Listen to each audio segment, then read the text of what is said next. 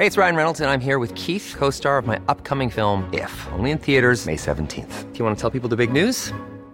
All right, I'll do it. Sign up now and you'll get unlimited for $15 a month in six months of Paramount Plus Essential Plan on us. Mintmobile.com slash switch. Upfront payment of $45 equivalent to $15 per month. Unlimited over 40 gigabytes per month. Face lower speeds. Videos at 480p. Active Mint customers by 531.24 get six months of Paramount Plus Essential Plan. Auto renews after six months. Offer ends May 31st, 2024. Separate Paramount Plus registration required. Terms and conditions apply if rated PG. Inicia las noticias de la tarde con Jesús Martín Mendoza en Heraldo Radio.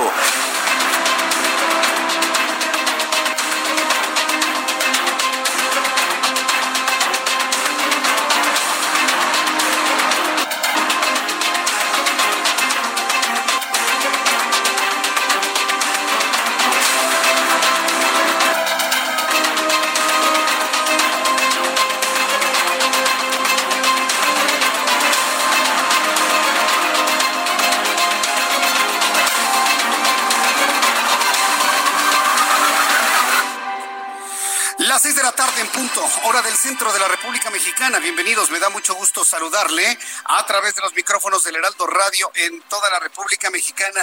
Súbale el volumen a su radio, le tengo la información más importante. Yo soy Jesús Martín Mendoza y me da un enorme gusto saludarle a través de estos micrófonos, también de nuestras redes sociales, a través de YouTube, a través de Twitter. Y empezamos con la información más importante a esta hora de la tarde. En primer lugar, le informo que la presidenta del Senado de la República, Mónica Fernández, ha notificado lo siguiente. Escuche usted esto. Ha notificado a la Comisión Permanente que los grupos parlamentarios del PRD y del Partido Encuentro Social en el Senado han quedado disueltos porque no cumplen con el requisito del mínimo de cinco integrantes establecidos en la ley. Este es un día muy significativo para la política mexicana porque desaparece el PRD.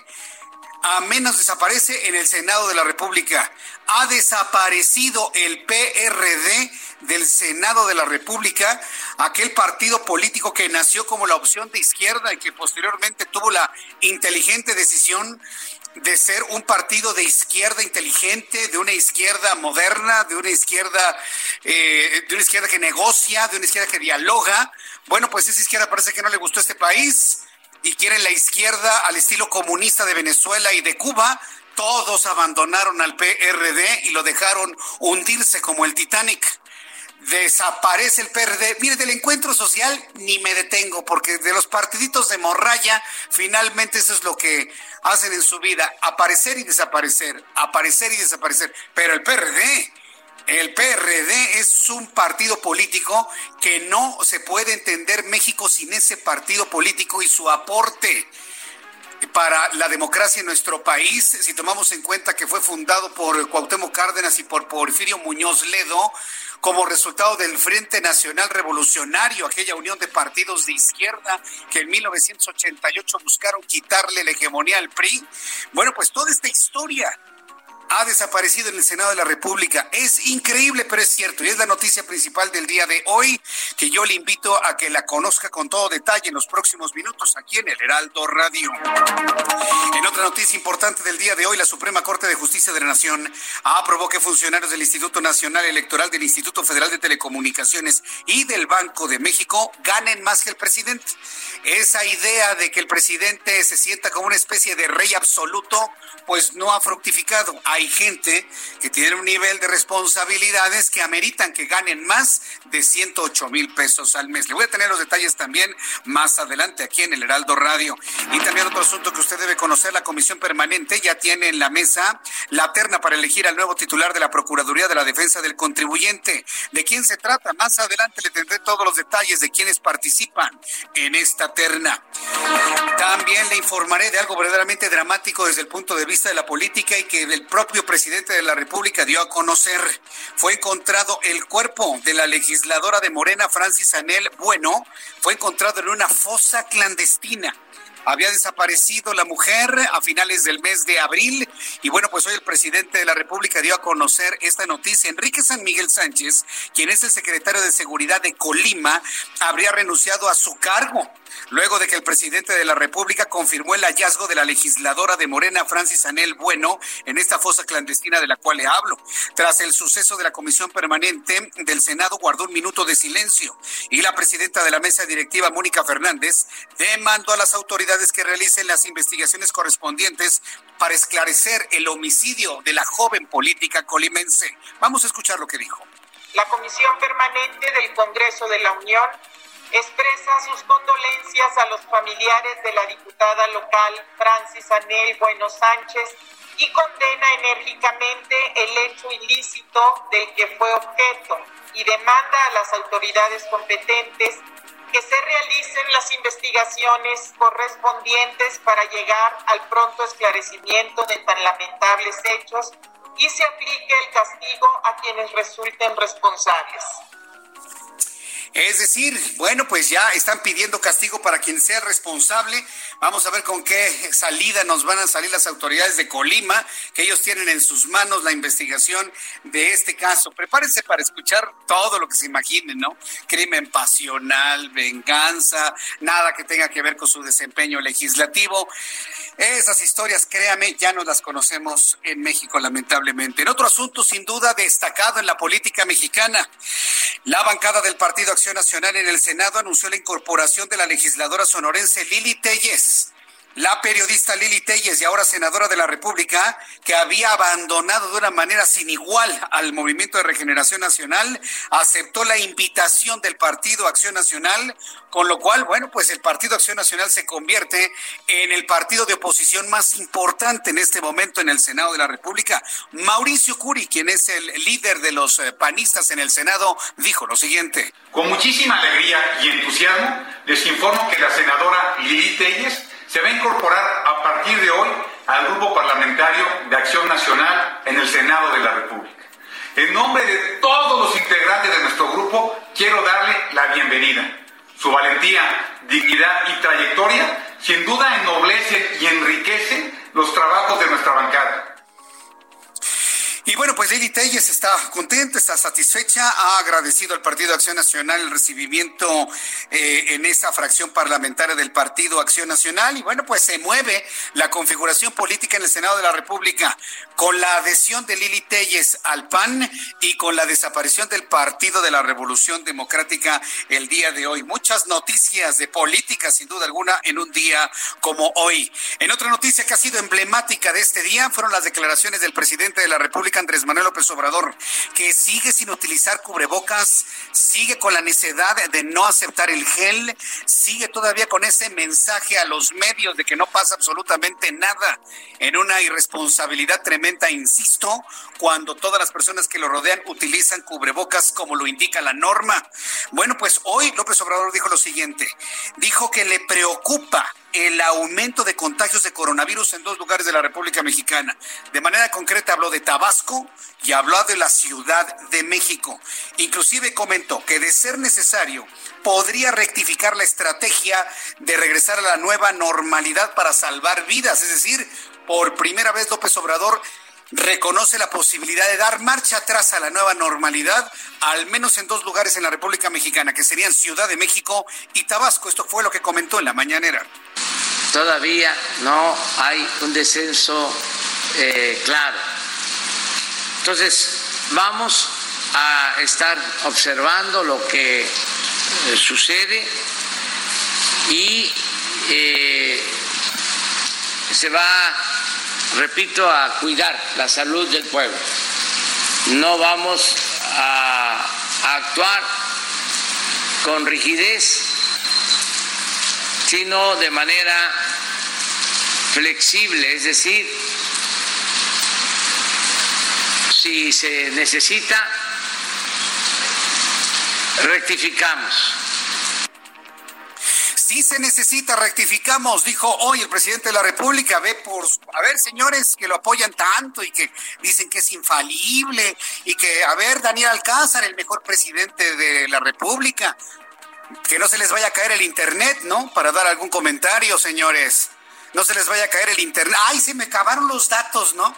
No se te vayan a acabar los datos, Daniel Alcázar. No se te vayan a acabar los datos. Ahí tiene usted el presidente que tiene que como dice la jornada, tiene que recular porque es la frasecita que le encanta al periódico La Jornada.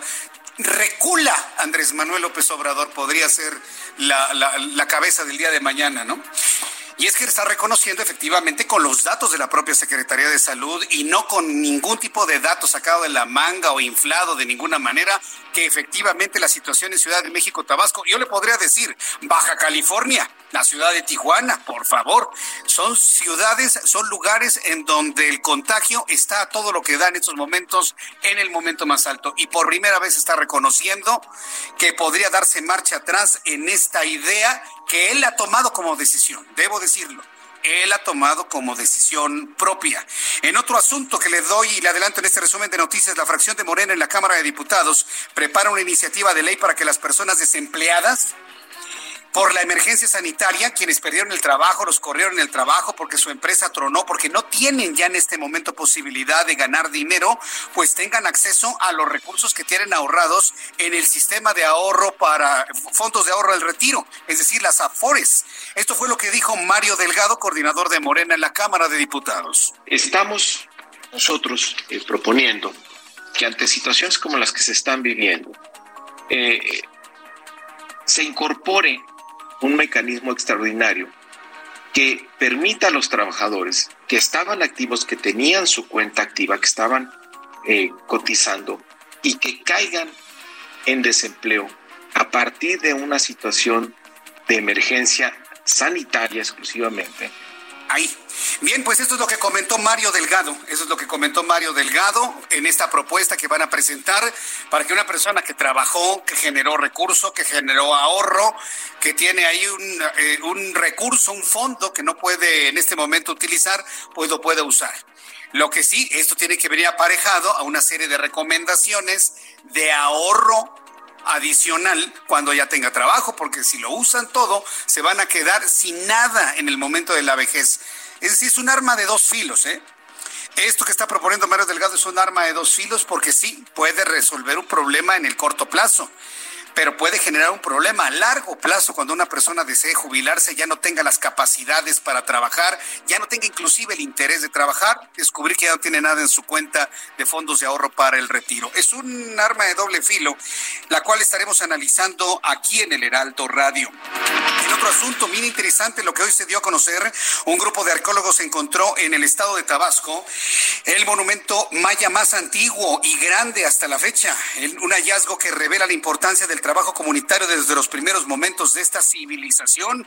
Estaremos con información desde Tabasco para conocer más de este de este descubrimiento. Además, de informaré que el secretario de la Defensa de los Estados Unidos, Marcos Spear, Mark Spear, expresó su desacuerdo con la idea de militarizar las calles para calmar las protestas que sacuden a todo el país, como lo plantea el presidente Donald Trump.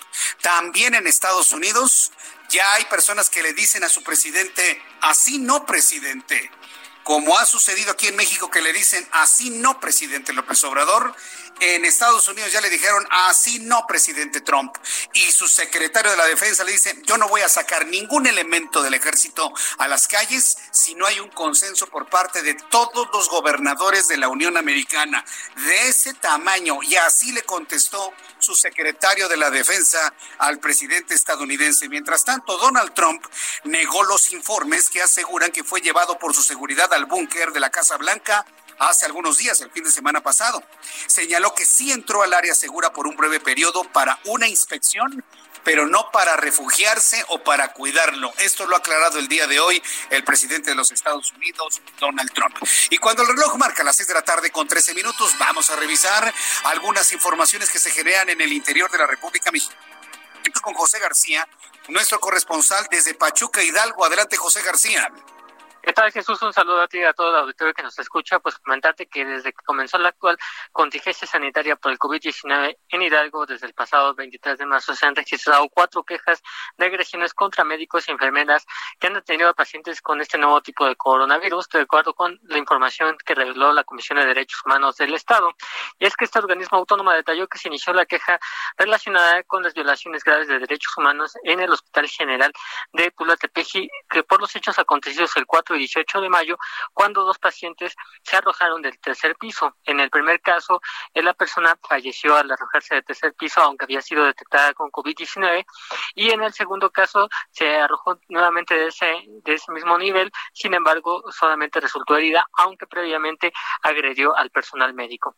También la misma Comisión de Derechos Humanos reabrió una investigación por la agresión a médicos y enfermeras de Huejutla en la zona de la Huasteca al norte de la entidad y también eh, abrió otra queja por agresiones a enfermeros que han sido discriminados en la zona metropolitana de Pachuca por atender a víctimas de COVID-19. Al respecto, los mismos médicos y enfermeras han exigido que los hospitales públicos del Estado cuenten con condiciones de seguridad adecuadas porque en cualquier momento pueden ser víctimas de cualquier agresión tanto por parte de los familiares de los enfermos como parte de los mismos pacientes. La Comisión de Derechos Humanos podría devenir en una en una recomendación general hacia la Secretaría de Salud del Estado de Hidalgo por las violaciones y las condiciones en las que se encuentra el personal médico de la entidad. Hasta aquí la información que tenemos. Correcto, gracias por la información, José García. Gracias, muy buenas tardes. Hasta luego, muy buenas tardes. Y saludo con muchísimo gusto a Leticia Ríos, nuestra corresponsal en el Estado de México. Allá la entidad mexiquense está garantizando la atención a víctimas de violencia de género. Leticia, adelante. Hola, ¿qué tal Jesús Martín? Eh, buenas tardes. Efectivamente, el gobierno del Estado de México cuenta con recursos y acciones para evitar la violencia intrafamiliar y proteger a las mujeres víctimas de este problema durante la actual contingencia sanitaria por COVID-19 aseguró el gobernador Alfredo del Mazo Maza. En un mensaje que envió hoy a los mexiquenses, exhortó a la ciudadanía a reconocer los primeros signos de violencia en los hogares para denunciar y atender oportunamente cualquier caso, pues los periodos prolongados sin salir de casa pueden causar estrés, depresión, angustia e incluso violencia en el núcleo familiar. El gobernador del Estado de México señaló que se deben denunciar la violencia dentro de la familia para quienes se encuentren en esta situación. Eh, actualmente el EDOMEX cuenta con una línea de apoyo para brindar auxilio.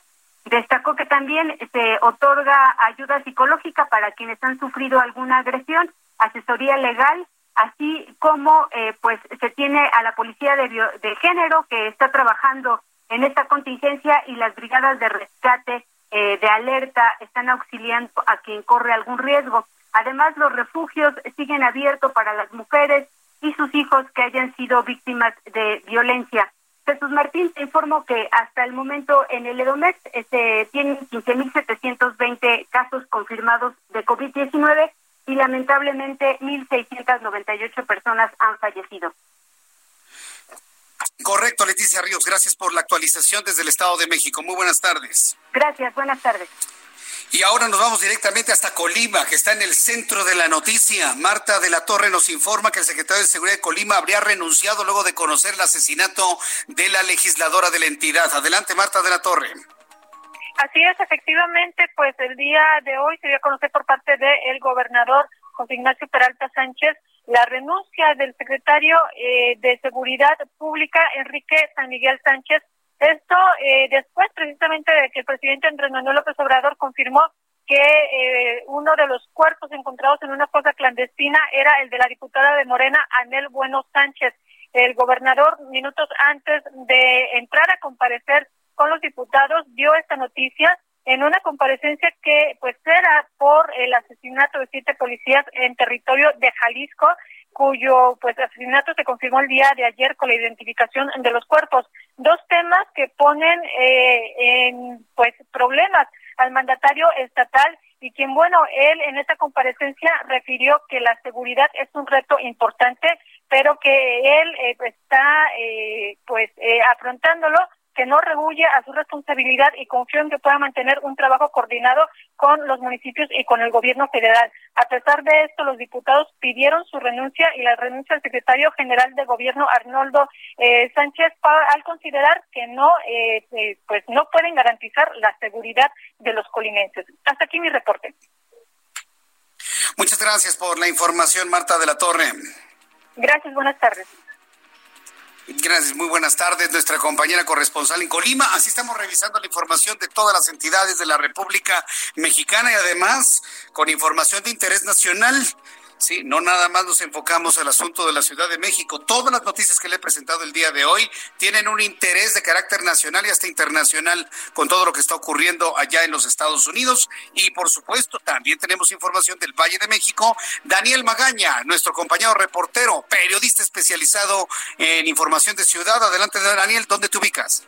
¿Qué tal, Martín? Eh, muy buenas tardes. Nos ubicamos recorriendo la zona de la Avenida de los Insurgentes pues continúa este dispositivo a lo largo de esta avenida, esta primera etapa de esta ciclovía, eh, pues que se ha eh, pues, habilitado el día de hoy, que será parte pues, prácticamente de más de 50 kilómetros que están promoviendo en esta vialidad y en algunas otras para pues, impulsar el uso de las bicicletas. En cuanto a las condiciones vehiculares, realmente no tenemos complicación para las personas que se trasladan hacia la zona Barranca del Muerto o también pues que continúan a través de la avenida de los insurgentes hacia la zona de San Ángel, fíjate Jesús Martín, que algo que sí hemos observado es que pues también a veces algunos ciclistas pues abusan de que se está dando de alguna manera preferencia en esta vía, algunos de ellos no respetan los semáforos, dan vueltas en donde no tienen que ser y bueno, pues sin duda esto más adelante también tendrá que estar regulado por las autoridades, ya que bueno, pues también se torna un tanto riesgoso para los automovilistas en esta una de las principales realidades de la Ciudad de México. El reporte, muy buenas tardes. Gracias por la información, Daniel Magaña. Hasta luego. Me da mucho gusto saludar a Israel Lorenzana. Adelante, Israel, qué gusto saludarte. Jesús Martín, muchísimas gracias. Pues la información corresponde a la zona de Avenida Oceanía. Para quien se desplaza a través de esta importante arteria con dirección hacia el distribuidor vial Alberto Castillo, procedentes del circuito interior, va a encontrar la circulación totalmente aceptable. Algunos asentamientos para incorporarse a la calzada general Ignacio Zaragoza, pero nada para pensar en alternativas. Únicamente se trata de algunos asentamientos, esto también con dirección hacia la zona de Boulevard Puerto Aéreo. No hay que pensar en alguna otra opción, ya que precisamente superando este último punto la circulación mejora. Esto con dirección hacia la zona de Avenida 608, la circulación en términos generales es aceptable. Jesús Martín, la información que te tengo. Muchas gracias por la información, Israel. Hasta luego. Hasta luego, que te vea muy bien. Noticiario completísimo para usted que nos escucha en todo el país, también para nuestros amigos en el sur de los Estados Unidos, sobre nuestros amigos que nos escuchan en San Diego, para quienes nos escuchan en Bronzeville, para quienes nos escuchan en McAllen, para quienes nos escuchan en Houston. Gracias por estar con nosotros, muy pendientes de toda la información que se genera aquí en nuestro país en este miércoles 3 de junio del año 2020. ¿Qué sucedía un día como hoy en México y el mundo? Abra Marreola.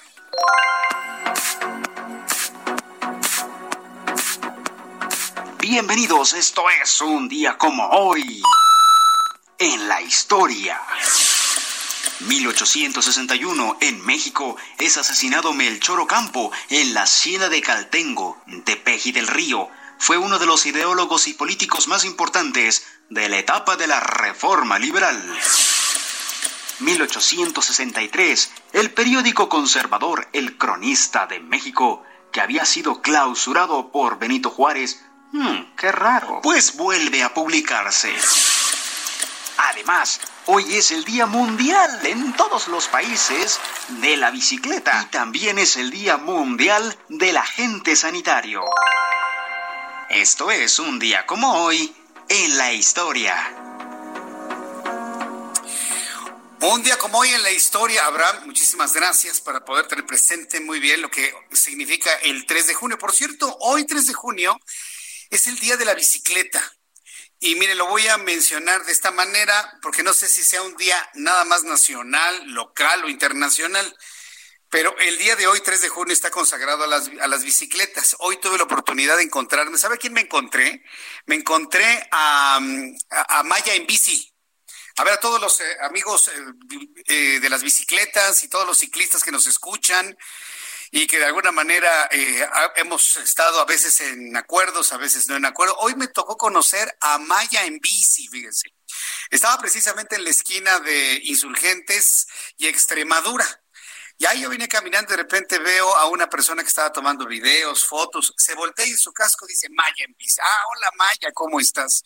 Y bueno, pues Maya en bici, que es una de las mujeres que defiende con mayor intensidad el uso de la bicicleta en la Ciudad de México, pues defendió de manera muy intensa el que se hayan establecido 14 kilómetros de ciclovía en Avenida de los Insurgentes y bueno, pues yo le comentaba algunos pros, algunos contras, y está de acuerdo en resolver los contras, está de acuerdo en que se debe capacitar más y orientar más a los ciclistas en la Ciudad de México, pero créanme que fue un encuentro muy, muy grato el haberme encontrado con una de las personas más emblemáticas del ciclismo en la Ciudad de México, Maya en Bici.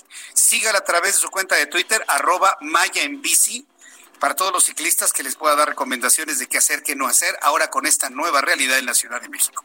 Voy a ir a los mensajes. Saludos, Maya en Bici. Me dio mucho gusto saludarte. Vamos a ir a los mensajes y de regreso toda la información importante el día de hoy. Desaparece el PRD del Senado de la República. Regreso. Escríbame. Arroba Jesús Martín MX. Escuchas a Jesús Martín Mendoza con las noticias de la tarde por Heraldo Radio, una estación de Heraldo Media Group. Heraldo Radio. Escucha las noticias de la tarde con Jesús Martín Mendoza. Regresamos. Gracias amigos. Bueno, pues vamos a platicar en este momento con Adri Rivera Melo de una noticia que ya hemos estado escuchando aquí en el Heraldo Radio a través del día y también de un cubrebocas que es el mejor que hay en el mercado a nivel hospitalario. ¿Cómo estás Adri? Buenas tardes. Muy bien, mi querida Moni, amigos, pues sí les comparto que se confirmó la suma de 16.940 casos activos y 10.637 defunciones por coronavirus, el cual sigue presente en los espacios públicos ya que la epidemia no se ha acabado. Esto lo reiteró el doctor Hugo López Gatel. Es por eso que necesitamos productos confiables y de alta calidad, como el cubrebocas NV95, que es utilizado en áreas de terapia intensiva, cuela el 95% del aire, tiene tres capas de filtración que son termoselladas y no utiliza ni grapas ni pegamento. El NV95 se ajusta al rostro, crea un sello hermético y lo que hace es bloquear el virus brindándonos el 100% mm, de protección, Y tenemos una promoción chenchachonale para que llamen, para que empiecen a marcar al 800 230 mil, porque van a recibir un paquete familiar con ocho cubrebocas NV95, más dos pulseras de gel esterilizante, más dos máscaras hospitalarias. ¿Qué tal? Esta sí es una super promoción. A ver, otra vez, otra vez. Por supuesto, lo repito. Sí el paquete familiar de 8 cubrebocas NV95. Se llevan también dos pulseras de gel esterilizante y dos máscaras hospitalar llamando al 800 mil Y queremos invitarlos también para que nos visiten en hospitalar.mx porque solo Hospitalar distribuye productos de nivel hospitalario y no de uso doméstico. Ay, eso es importante, amigos, y además es a precio de costo, ¿no? Claro. Uy, no, qué mejor opción que esta. 800 mil. A marcar. Llame. Amigos, a marcar. Gracias, Jesús Martín. Adiós.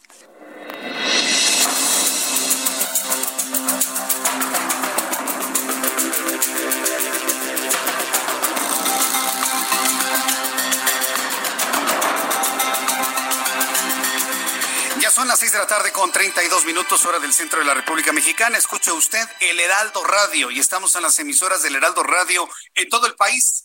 En toda la República Mexicana, saludos amigos en Tijuana, en Monterrey, en Guadalajara, en Villahermosa, en Acapulco Guerrero, en Oaxaca, en Yucatán, en Mérida, en Cancún, por estar en sintonía con nosotros. En, el estado de Tamaulipas tenemos varias emisoras que transmiten nuestro programa de noticias y muchas más que se irán sumando en lo que resta de este año 2020. Así que esté usted muy pendiente para que a través de radio próximamente nos escuche en su localidad, pero además también eh, quiero decirle que estamos en redes sociales, transmitiendo totalmente en vivo con chat en línea a través de mi canal de YouTube, Jesús Martín MX, y estoy recibiendo todos sus comentarios a través de mi cuenta de Twitter, arroba Jesús Martín MX que por cierto, dentro de las tendencias informativas de redes sociales, eh, nos podemos encontrar algo que dice justicia para Giovanni. Y se trata de la historia de este joven Giovanni López, que en el municipio de Islahuacán, y en el estado de Jalisco, habría sido asesinado por policías por no portar cubrebocas. Habrá que ver cómo están las cosas. Mayeli Mariscal, nuestra corresponsal en Jalisco, nos va a tener un poco más adelante detalles de esto, pero es tendencia, ¿eh? es tendencia nacional eh, lo que se está hablando de Giovanni López asesinado por policías. Mire, no tenemos que ir a Estados Unidos para ver la brutalidad policíaca. Creo que aquí tenemos un caso muy emblemático y que sucede prácticamente uno detrás del otro. En cuanto tenga la información, nuestra corresponsal, le vamos a tener todos los detalles de esto que ha ocurrido en los últimos, en las últimas horas. De hecho, ya la tengo en la línea telefónica, se está preparando precisamente para que nos comenten todo lo que está ocurriendo. Por lo pronto, una gran cantidad de personas han estado retituando videos eh, condenas hacia el gobernador del estado de Jalisco, comentarios de la brutalidad policíaca, eh, la policía de Islahuacán de los Membrillos responsable en Guadalajara, Jalisco, Mayeli Mariscal, quien nos tiene más detalles de esto. Mayeli, que en realidad fue un asesinato por no usar cubrebocas. Te escuchamos. Muy buenas tardes. Hola, ¿qué tal? Muy buenas tardes. Así es, lamentablemente estos hechos que se reportaron en un medio digital en donde la propia familia de Giovanni, el joven que fue eh, detenido precisamente por no portar un cubrebocas, esto en el municipio de Xtlahuacán de los Membrillos, pues se les pasó la mano, así fue lo que dijeron los policías de este municipio, luego de que informaron a la familia eh, que estaba bastante grave, hospitalizado en el Hospital Civil de Guadalajara, y eh, pues la familia tuvo que acudir al llegar, pues se dieron cuenta que ya había perdido la vida. Lo más grave quizá también es que eh, el joven murió el pasado martes 5 de mayo a las 10 de la noche eh, por traumatismo cráneoencefálico. Sin embargo, pues hasta ahora es que se está dando a conocer o se está haciendo pública esta información.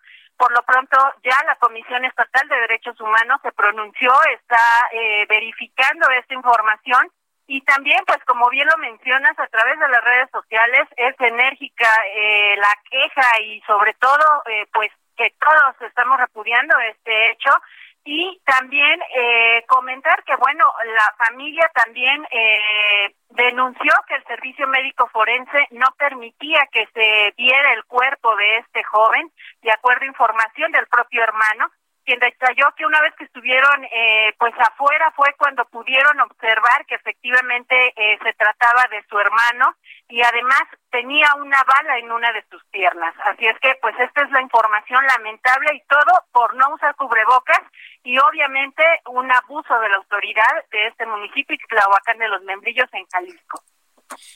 Oye, ¿los policías responsables están detenidos, están ubicados o simplemente están evadidos? Hasta estos momentos la información que se tiene es que se está realizando las investigaciones correspondientes, no se ha dicho nada más, entonces pues estaremos muy al pendiente de cómo es que resuelven que no solamente se les imponga una multa, porque pues esto fue un asesinato. Sí, sin duda, un asesinato brutal que podría compararse a lo ocurrido con George Floyd en los Estados Unidos. Yo te agradezco mucho toda la información, Mayeli Mariscal. Nos mantenemos al pendiente de reacciones de Enrique Alfaro, que también veo que en las redes sociales que le está lloviendo, pero con todo por este caso. Así es, estaremos muy al pendiente. Gracias por la información. Es Mayeli Mariscal desde Jalisco y vamos a estar muy atentos de este caso que le digo ha sido muy comentado en las últimas horas.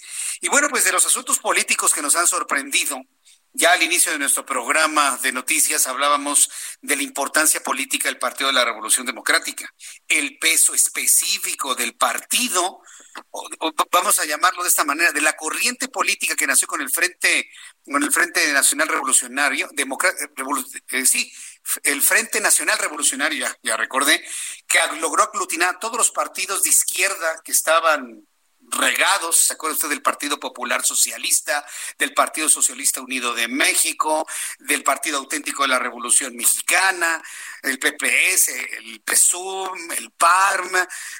Bueno, había una gran cantidad de partidos políticos de izquierda fueron aglutinados en este frente para poder competir en las elecciones de 1988, elecciones que fueron extrañamente robadas al ingeniero Cuauhtémoc Cárdenas cuando Manuel Bartlett, hoy amiguísimo del actual presidente de la República, era secretario de Gobernación, organizaba las elecciones y se le cayó el sistema. Entonces, para los chavos, la gente más joven que me escucha, no no podemos olvidar ese pasaje de la historia Iba ganando el candidato de ese frente revolucionario de conjugación de estos partidos políticos. Y después de todo aquello, de aquel robo de aquellas elecciones, cuando Bartlett era el secretario de gobernación, se conformó un partido político que obtuvo una visibilidad y una potencia enorme, el Partido de la Revolución Democrática que fue un partido que fue evolucionando conforme pasaron los años hasta convertirse, sumar a liderazgos muy importantes en el país. Y no estoy hablando nada más de López Obrador, estoy hablando de grandes liderazgos de izquierda, pensadores de verdadera izquierda social o de pensamiento social demócrata. Y bueno, pues este partido político se convirtió en el, equilibrio político en México durante todos estos años. Entonces, quienes conocemos la historia del PRD, quienes tuvimos grandes diferencias con el PRD, quienes nos sorprendimos de su transformación hacia una izquierda moderna, tipo izquierda española, y que, o la izquierda canadiense, porque hacia allá iba el Partido de la Revolución Democrática con esa ideología. Quienes vimos esa transformación, esa madurez, hoy nos sorprende cómo deja de existir este partido político en el Senado de la República por un asunto muy claro, que nos queda a todos muy claro, el cálculo político. El cálculo político de sus integrantes por la situación acomodaticia de muchos de ellos. Y no voy a decir nombres, pero muchos individuos que nacieron, vivieron, comieron del PRD y que luego vieron un barco más cómodo, se brincaron y lo dejaron hundir este. Hoy el PRD deja de existir en el Senado de la República por no cumplir con el requisito fundamental de reunir al menos un mínimo de cinco integrantes y por esa razón desaparecen las bancadas del Partido de la Revolución Democrática y Encuentro Social en el Senado, informó la presidenta de la mesa directiva de la Comisión Permanente, Mónica Fernández.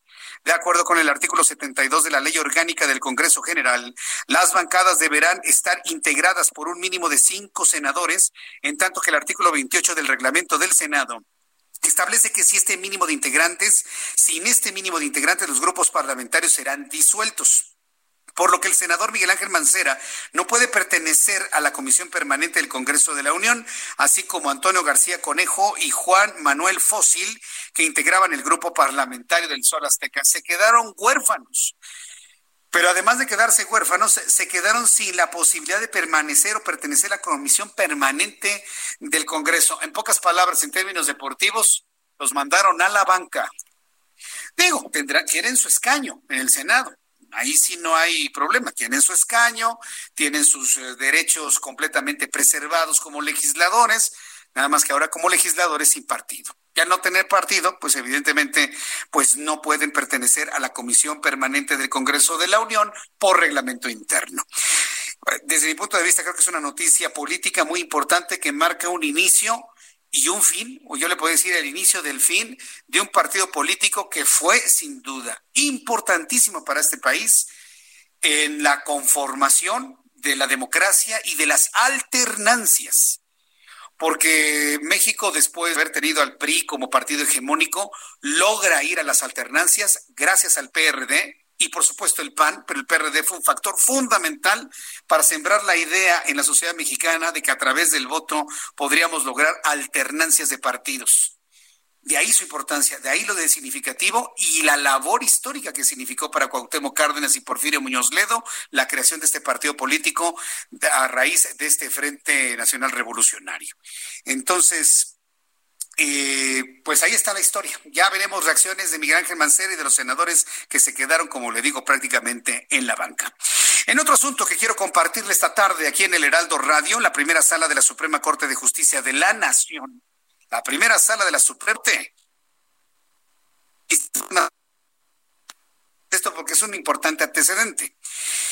Avaló que funcionarios del INE, del Instituto Federal de Telecomunicaciones, del IFT, y del Banco de México, también conocido como Banjico, puedan ganar lo que merecen.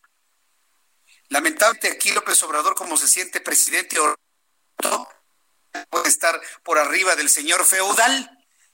Sí, porque es, un, es un pensamiento de señor feudal, del feudalismo. Nadie puede estar por arriba de mí, con el argumento que usted quiera. Con el argumento que usted quiera. Pero bueno, pues ha determinado la sala, la primera sala de la Suprema Corte que ellos podrán ganar lo que merece su trabajo. Y esto significa que podrían ganar incluso más que lo que está ganando el presidente de la República. Con tres votos a favor y uno en contra, los ministros respaldaron las reclamaciones de dichos organismos autónomos contra la negativa de la ministra Yasmín Esquivel de suspender la aplicación del presupuesto de egresos de la Federación 2020. López Obrador había anunciado que ningún funcionario público podría ganar más que el presidente de la República. El tope máximo para los funcionarios sería de 1.7 millones de pesos netos anuales. Y la pregunta es, ¿y cómo por qué? Si mis responsabilidades indican que yo debo ganar el doble o hasta el triple. Este es un muy buen, una muy buena señal, porque la Suprema Corte de Justicia de la Nación con esto lo que está protegiendo es el derecho que tenemos usted y yo, usted que me está escuchando, usted que va en el taxi, usted que está en su fábrica, usted que está en la tienda, usted que está en el kiosco, usted que está en el mercado, usted que me está escuchando con sus audífonos en su dispositivo o en la radio, este principio defiende el que usted pueda ganar en función de la responsabilidad y que nadie le esté poniendo topes a lo que tiene que ganar, como por qué, como por qué razón. Hoy, por ejemplo, el presidente de la República en su conferencia matutina, no la vi, pero vi el fragmento. Imagínese, ya le decía que es de señor feudal que nadie gane más que él, ¿no? O de rey absoluto. Bueno, pues hoy decía que por qué la gente está comiendo otro tipo de cosas extrafalarias o extraordinarias o de mucho lujo. Un presidente de la República que le dice a la gente, confórmense con arroz, confórmense con frijol, confórmense con el maíz. Y su argumentación fue, hay que rescatar la, la comida autóctona. ¿Por qué? ¿Por qué el presidente de la República tiene que limitar lo que yo quiero comer? Y si una persona se quiere comer una pizza, ¿no puede? Si alguien se quiere ir a un restaurante, se quiere comer un buen bife de chorizo, no puede porque es argentino. No, no, no, no, no, de verdad que yo cuando escuché eso de López Obrador digo, bueno, ¿qué le pasa al señor? Ahora resulta que quiere regular hasta lo que comemos los mexicanos. ¿Y qué debemos comer? Arroz, frijoles y maíz, que porque es la comida de los mexicanos. O sea, le comento esto de la alimentación para que vea usted cómo está tratando de limitar todo, ¿no? Lo que comemos, lo que vestimos, lo que ganamos, lo que informamos, lo que decimos, lo que opinamos.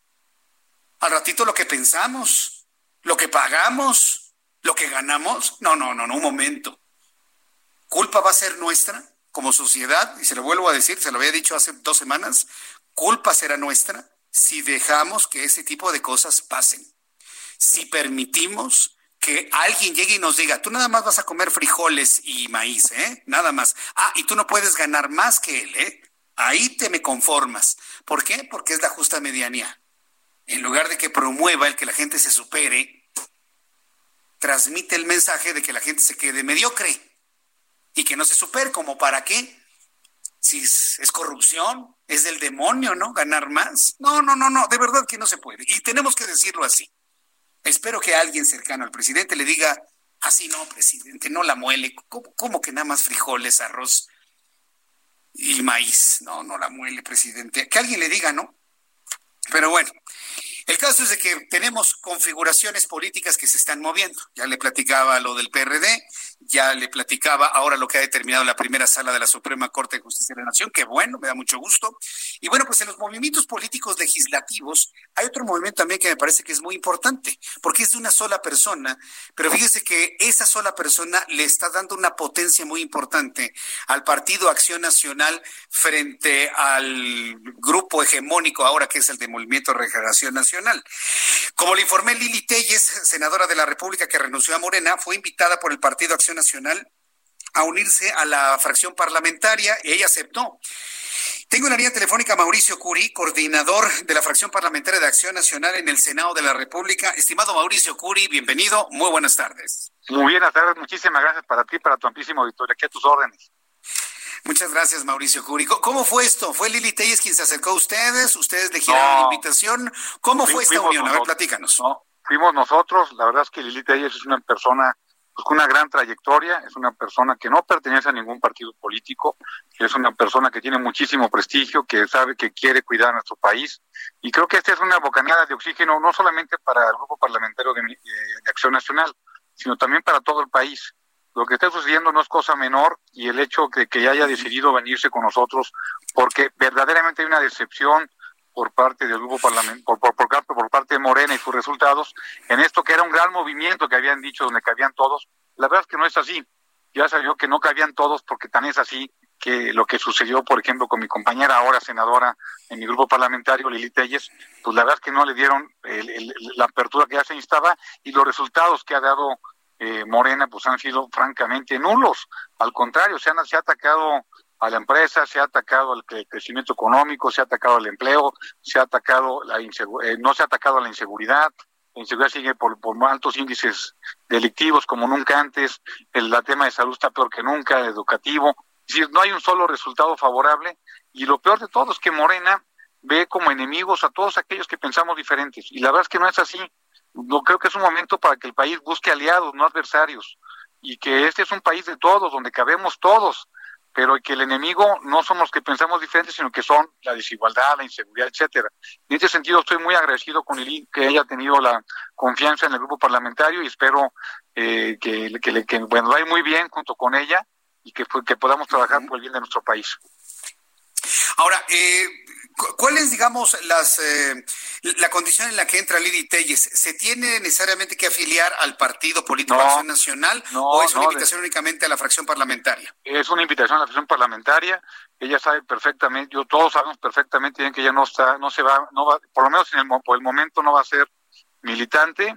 No es su, me lo dijo que no es su, eh, que no es lo que quiere en este momento, pero que en este momento sí quiere digamos, alzar la voz en conjunto con el Grupo Parlamentario Acción Nacional para poder arreglar las grandes necesidades que tiene el país. Ahora, quedan algunos senadores de la República pues prácticamente sin partido, ¿no? Eh, ¿Va a haber alguna invitación del Partido de Acción Nacional para sumar a los legisladores que ahora quedaron fuera del PRD por no cumplir con este requisito? Por ejemplo, Miguel Ángel Mancera no tiene un partido afiliado y sería una, algo similar a lo que ocurre con Lili Telles. ¿Habrá alguna invitación para esos senadores que estaban en la bancada del PRD ahora desaparecida? Yo estoy convencido que es un momento de sumar y en el Partido Acción Nacional y mi grupo parlamentario siempre estaremos con ese espíritu de poder sumar a todos los que quieran, pues no, combatir, sino verdaderamente buscar las mejores necesidades y ser aliados para poder buscar lo mejor para el país. Por supuesto, todos aquellos que quieran venirse al grupo parlamentario, que tengan los mismos pensamientos que nosotros, que es, por supuesto, parar las, ocurrencias de Morena y poder hacer un gobierno serio, poder ser un verdadero contrapeso, son bienvenidos. Tengo una muy buena relación con el doctor Mancera y, por supuesto que, estamos aquí abiertos. Bueno, pues estaremos al pendiente de la siguiente noticia en ese sentido. Mauricio Curi, yo agradezco mucho estos minutos de comunicación con el auditorio del Heraldo Radio. Ha sido una noticia bomba esto, ¿eh? ¿Y cómo se comenta en las redes sociales en este momento? Es que la verdad es que Lili es una persona con su trayectoria y todo lo que ella es, y que fue, pues la verdad que sí, con esto, por eso, por eso se dio esta noticia, y estamos muy agradecidos con ella por la confianza que tuvo al grupo parlamentario hay que aprovechar esta mediatización ¿eh? para no perder esta, visibilidad que en este momento ustedes tienen en los medios de comunicación y redes sociales. Muchas gracias, Mauricio Curi. A ti, muchísimas a la orden. Muchas gracias. Saludos. Fuerte abrazo, ¿eh? que le vaya muy bien. Es Mauricio Curi. Él es el eh, coordinador de la fracción parlamentaria del Partido Acción Nacional. Mire que no lo dejó, no, no lo negó, ¿eh? No lo negó y yo creo que en los próximos días vamos a tener seguramente la noticia de alguna invitación a los eh, senadores tanto de Encuentro Social como del Partido de la Revolución Democrática que se quedaron literalmente chiflando en la loma con esta decisión. Eh, y veremos que algunos van a aceptar y seguramente otros no. Cualquiera de las dos va a ser noticia y que por supuesto se lo voy a informar con todo detalle aquí en el Heraldo Radio.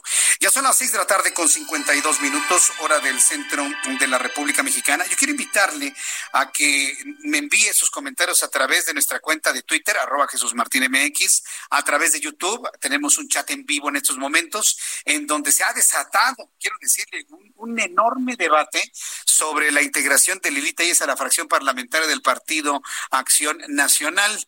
Terence Strickman, muchísimas gracias por tus comentarios. Eh, también Santiago FS, ya dije que ni es ni nueva ni es normalidad. Ah, también se está discutiendo sobre este asunto en los comentarios del presidente esta mañana de que podría darse marcha atrás a la nueva normalidad en la Ciudad de México. Quiero decirle que la jefa de gobierno está preocupada, que aunque bien ha dicho de que hay un buen porcentaje todavía de camas disponibles en la Ciudad de México para atender COVID-19, pues reconoce que la situación sigue siendo muy, muy delicada. Hay que decirlo con todas sus palabras. En un ratito y después de los mensajes, vamos a tener la actualización de los números de coronavirus que da a conocer la Secretaría de Salud. Ni más ni menos. Con esos mismos números se observa la preocupación de una curva que sigue ascendente. Y también, pues, le informaré un poco más tarde que la terna para elegir al nuevo titular de la Procuraduría de Defensa del Contribuyente está en la mesa de la Comisión Permanente. Los elegidos por Andrés Manuel López Obrador son Marta Patricia Jiménez Oropesa, Carlos Alberto Puga Bolio y Ricardo Rodríguez Vargas, quien estaba en el Servicio de Enajenación de Bienes del SAT el instituto para devolverle al pueblo lo robado. No sabe qué gordo me cae ese nombre, no sabe, cada vez que lo digo me sale un afta, sí. Pero sí, porque es, es el nombre de una institución, de una manera, perdón. A ver, de servicio de administración y enajenación de bienes, y ya tan sencillo. Vamos a ir a los mensajes, regreso con el resumen de noticias, muy pendiente de la actualización de los números que da a conocer la Secretaría de Salud al regreso y le invito para que me escriba a través de mi cuenta de Twitter, arroba Jesús Martín MX y a través de, a través de YouTube en el canal Jesús Martín MX. Vamos a los mensajes y regreso enseguida.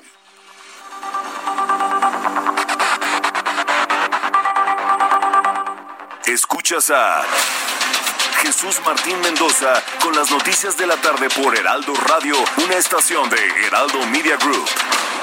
Heraldo Radio, la HCL se comparte, se ve y ahora también se escucha. Escucha las noticias de la tarde con Jesús Martín Mendoza. Regresamos.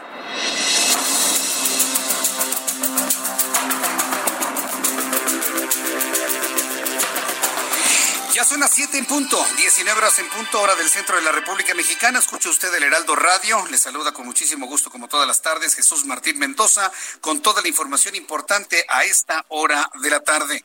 En primer lugar, le informo en este resumen de noticias que el gobierno del Estado de México, a través de la Secretaría de Educación Pública, dio a conocer los ajustes al calendario escolar estableciendo 5 de junio como fecha para concluir actividades a distancia en el nivel básico y el 31 de agosto el inicio de clases presenciales esenciales, pero del nuevo ciclo escolar 2020-2021. Atención, padres de familia en el Estado de México.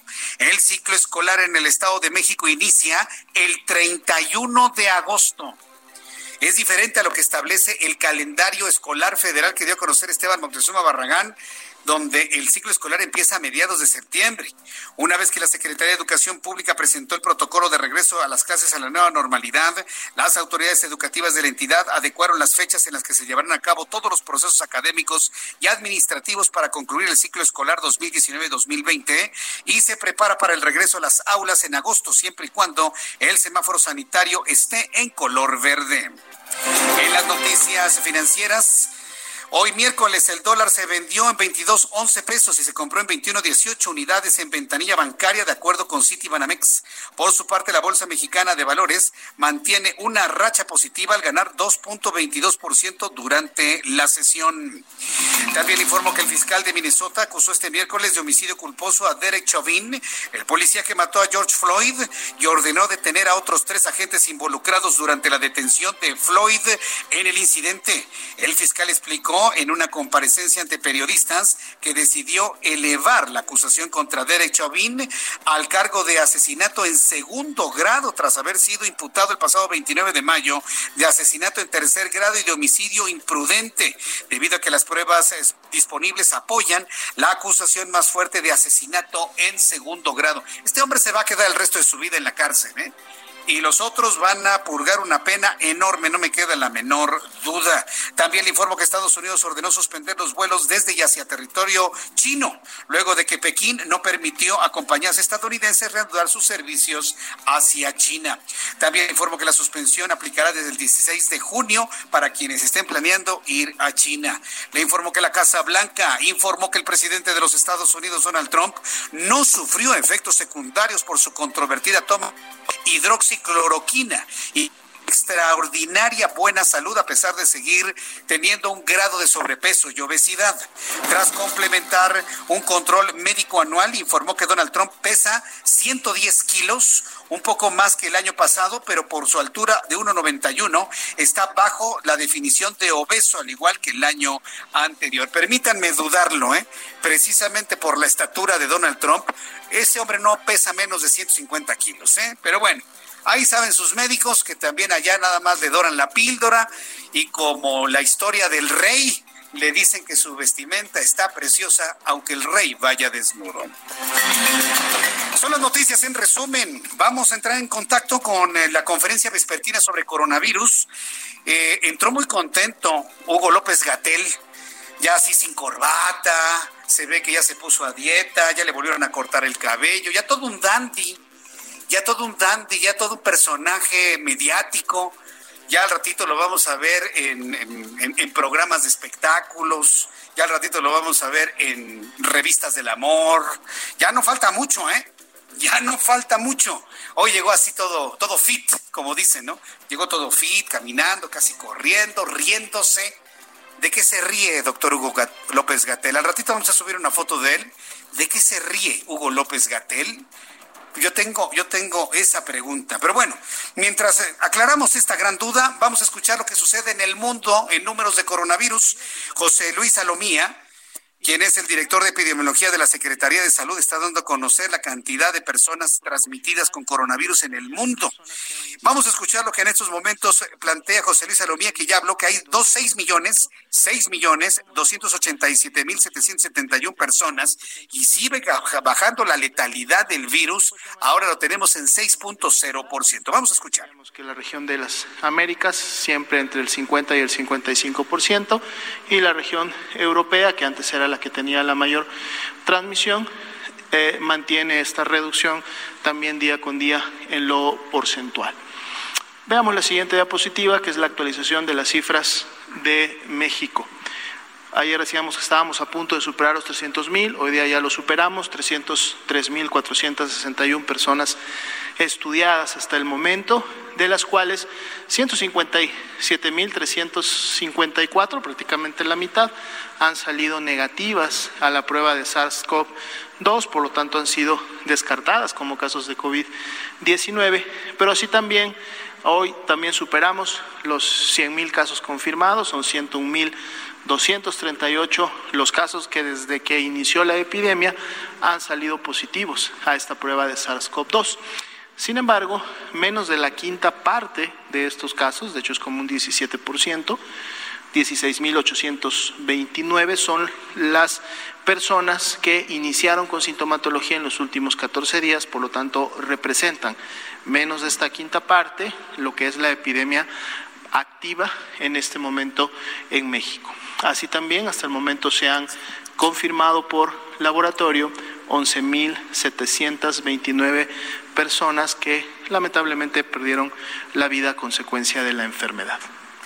Y no se detiene, José Luis Salomía, no se detiene en uno de los números más graves que tiene México. En las últimas 24 horas han muerto 1.092 personas. Mucha atención que esta es una noticia verdaderamente preocupante. No se detienen estos irresponsables de la Secretaría de Salud a analizar el dato del por qué en las últimas 24 horas se han sumado 1092 personas muertas, 1092 mexicanos. Siguen insistiendo y lo siguen contando como si fuéramos ganado. No se los vamos a permitir, señores de la Secretaría de Salud. No se los vamos a permitir. ¿Cómo es posible que no se detenga un solo segundo, José Luis Salomía, a analizar el número de fallecidos?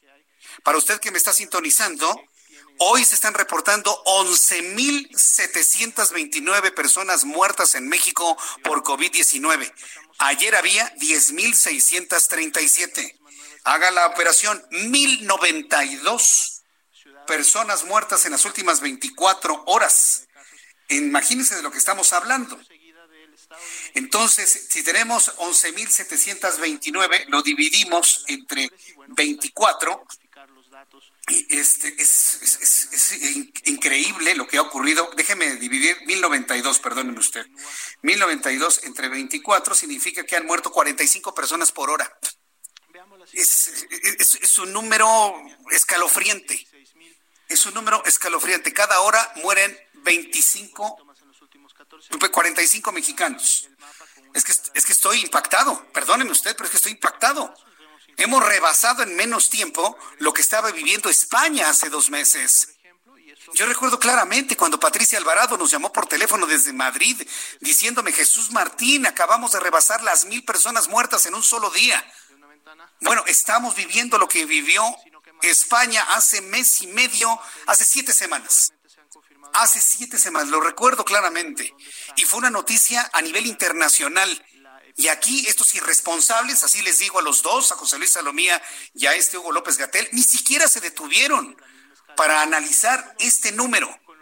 11.729, ayer 10.637, han fallecido 1.092 personas en las últimas 24 horas. Imagínense 1.092 personas muertas en un solo día, reportadas, reportadas, pueden ser más inclusive. ¿Cuántas personas necesitan morirse en los hospitales? ¿Una, dos por, por día, tres por día en cada hospital o más? No, no, no, es verdaderamente increíble esto que se ha dicho y más sorprendente me parece que lo haya pasado por alto, que lo haya ignorado en su análisis de números el señor José Luis Alomía. Chairos los leo a través de YouTube. Los leo, ¿eh? Los leo, los leo para que ustedes me comenten. Ya nada más para cerrar este resumen de noticias. Ayer había 97.326 personas contagiadas con COVID-19. Hoy hay 101.000 238. Entonces, si le restamos este número, nos da un total de 3.912 personas en tan solo 24 horas. También es el día con mayor número de contagios. Ayer había 42.151 sospechosos, hoy hay 44.869 activos es un número que no coincide ni con el número de contagios ni el número de muertos. Ayer había 16.940, hoy hay 16.829. Estas son las noticias en resumen. Le invito para que siga con nosotros. Le saluda Jesús Martín Mendoza.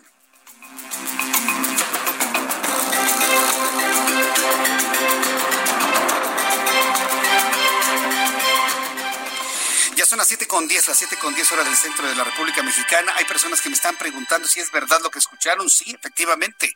México ha llegado a una cifra de mil, de más de mil muertos por día.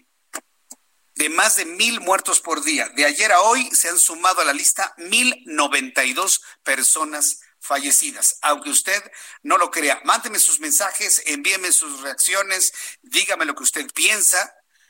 Hoy el presidente de la República hablaba de dar marcha atrás a la nueva normalidad, que estaba dispuesto a rectificar, sobre todo en los estados donde la velocidad del contagio era mayor. Habló de Tabasco, habló de la Ciudad de México, no mencionó Baja California, yo sí menciono Baja California. Y bueno, pues aquí tenemos el dato, 11.729 personas fallecidas en las últimas 24 horas. Saludo a mis compañeros reporteros urbanos, periodistas especializados en información de ciudad. Daniel Magaña, adelante, te escuchamos.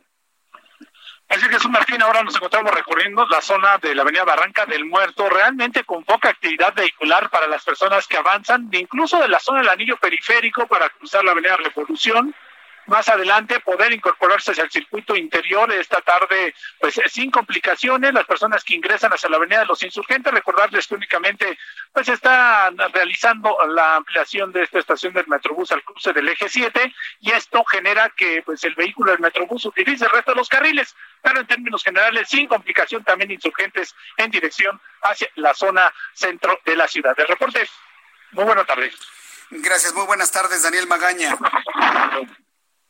Saludo ahora a mi compañero Israel Lorenzana. Adelante, Israel. Jesús Martín, gracias. Y la información corresponde a la Avenida de los Insurgentes. Hemos hecho un recorrido a partir de la zona del eje 2 norte con dirección hacia la raza. La circulación en términos generales es aceptable. Donde hemos notado ya algunos asentamientos, Jesús Martín, es en los carriles laterales de las diferentes estaciones del metro. Me refiero precisamente en la zona de Pisos Verdes, también en la altura de Montevideo y en la zona del Potrero. Esto, por supuesto, maniobras de ascenso y descenso del transporte público. Si nuestros amigos requieren de alguna alternativa, puede ser una buena opción Congreso de la Unión Eduardo Molina o también la calzada de Guadalupe con dirección hacia Talismán. El sentido opuesto, la circulación fluye a buena velocidad. Para quien viene de la México Pachuca, se incorporan a la Avenida de los Insurgentes y siguen su marcha hacia la zona de la raza. Jesús Martín, la información que te tengo. Muchas gracias por la información, eh, Israel Lorenzana. Hasta luego. Hasta luego, que te ve muy bien nuestros compañeros reporteros. Bien, pues vamos a continuar con la información aquí en el Heraldo Radio. Ya le había comentado que el presidente de la República envió la terna para el nuevo procurador de defensa del contribuyente. Me parece que es una figura poco explotada, poco conocida, pero que me parece que es muy justo que conozca usted cuáles son sus derechos como contribuyente. También le informo que eh, en el ámbito político están consternados por el asesinato de una legisladora allí en Colima, fíjese. Lo comentamos en el Heraldo Televisión, se lo comenté al inicio de nuestro programa el día de hoy, pero este miércoles eh, habría renunciado como secretario de Seguridad de Colima Enrique San Miguel Sánchez, luego de que esta mañana el presidente de la República, ante el asombro de todos, porque la verdad sí nos sorprendió con una revelación de esta magnitud. López Obrador confirmó el hallazgo del cuerpo de la legisladora de Morena, Francis Anel Bueno, en una fosa clandestina de la entidad. Tras estos hechos, diputados de Colima pidieron al gobernador José Ignacio Pérez eh, Sánchez la renuncia del secretario general de gobierno Arnoldo Ochoa González al considerar que no puede garantizar la seguridad de la población.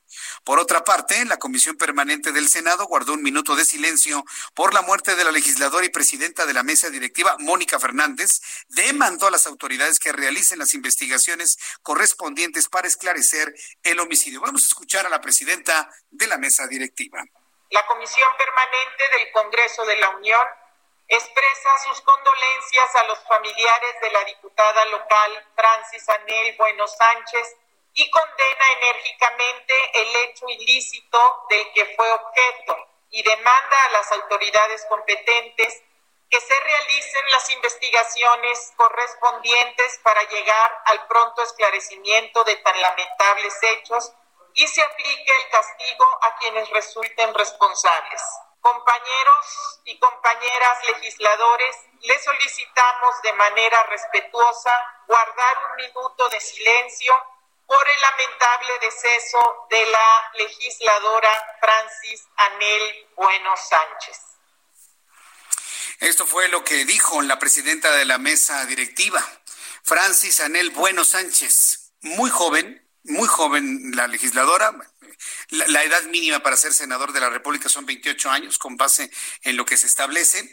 Eh, muy joven ella y pues ha sorprendido completamente esto. La familia ha negado cualquier vínculo con el crimen, están investigando qué es lo que ocurrió. Es una investigación que está en el orden eh, local, ¿sí? no se ha involucrado la Fiscalía General de la República aún. Pero yo estoy casi seguro que las razones de la muerte de ella se van a determinar en razones distintas a las de su labor legislativa. Normalmente ese tipo de cosas suceden, usted y yo ya lo hemos vivido. Otro asunto de la política, que por cierto usted y yo como, como mexicanos no debemos dejar pasar es este asunto de la revocación de mandato de Andrés Manuel López Obrador. Es de verdad un, un, un verdadero engaño. ¿Sí? Porque si la revocación de mandato va a, va a salir como la encuesta para lo del aeropuerto o las revocaciones de mandato que hacía López Obrador cuando era jefe de gobierno, donde nada más participaban cinco mil personas y las cinco mil personas decían que se quede, la verdad es, para empezar, es una burla, así completamente. Y lo digo claramente, y mis colegas no deberían tener miedo, señores, les tiemblan las canillas para decirlo. Sería una burla eso de la revocación del mandato.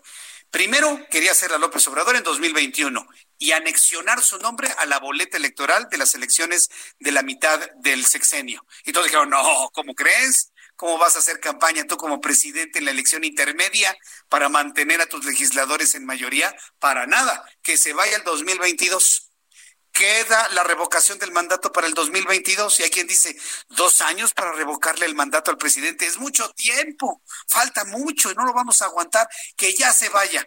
Y entonces el presidente que no es, no es, es más bien, es muy inteligente en ese tipo de cosas, dijo, ah, ¿quieren que me vaya?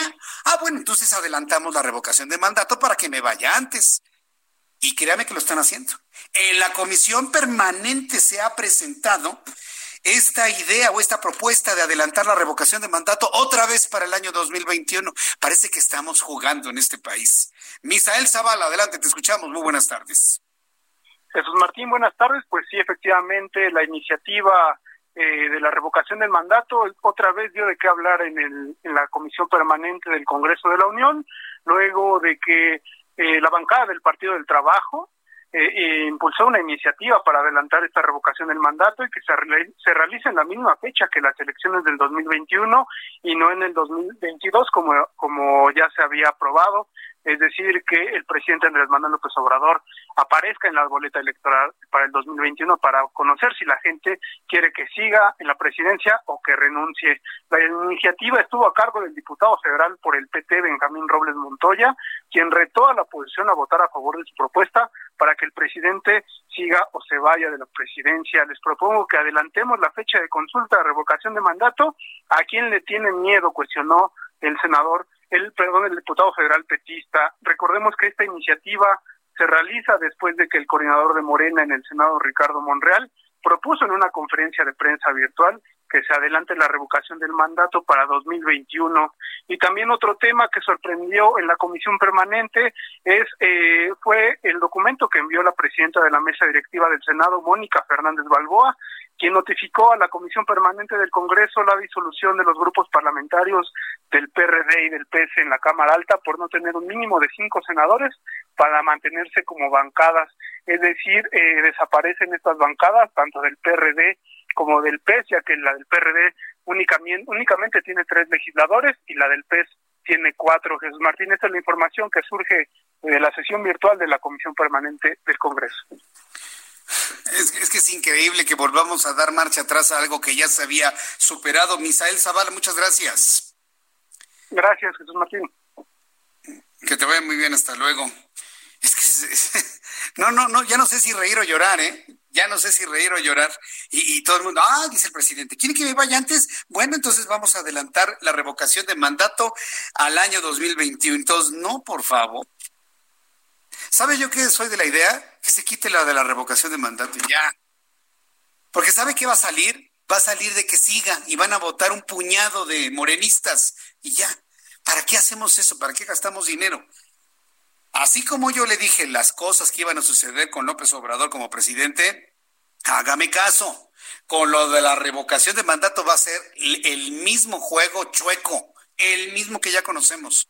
Cinco mil, diez mil personas. ¿De cuánto es el, padrón electoral? ¿80 millones de mexicanos? ¿82 millones de mexicanos? Ok, ¿sabe cuántos van a votar? No va a votar ni el 10%. La decisión va a ser de menos de 5 millones, se lo puedo asegurar.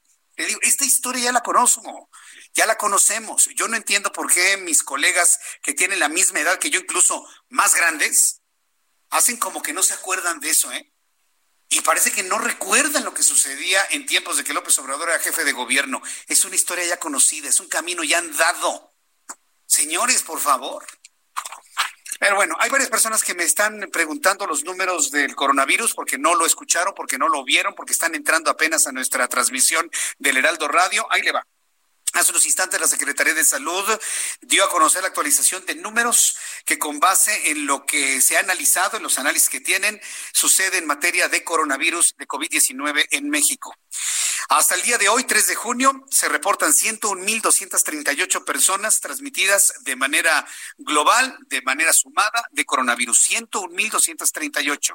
Ayer había 97.326, la diferencia es de poco más de 3.900 casos es el día de mayor contagio en toda la pandemia. En este momento, 16.829 personas que se mantienen como personas activas. Ayer había 16.940. Hay una reducción de poco menos de 100 personas sospechosas de tener coronavirus. Ayer había 42.151, hoy hay 44.869 y mucha atención. Número de personas fallecidas día de hoy se reportan 11.729 personas muertas, mexicanos muertos por coronavirus. Sí, no voy a decir personas, voy a decir mexicanos, ¿sí? con ciudadanos. Muertos 11.729, ayer se sumaban 10.637, sorpréndase, de ayer a hoy se han sumado a la lista 1.092 personas más. 1.092 muertos más de ayer a hoy, a un ritmo de 45 de 45 personas por hora mueren en México. Casi dos personas por minuto. Entonces es, es este algo, algo sorprendente, ¿no? Entonces, este es el dato que ha dado a conocer la Secretaría de Salud. 1092 personas de ayer a hoy. Insisto, no es que hayan muerto este número de personas, nos han explicado hasta la saciedad que es el flujo de información que ha llegado. Imagínense si este es el flujo de información que ha llegado, ¿cuántos más habrán muerto y que no nos enteramos?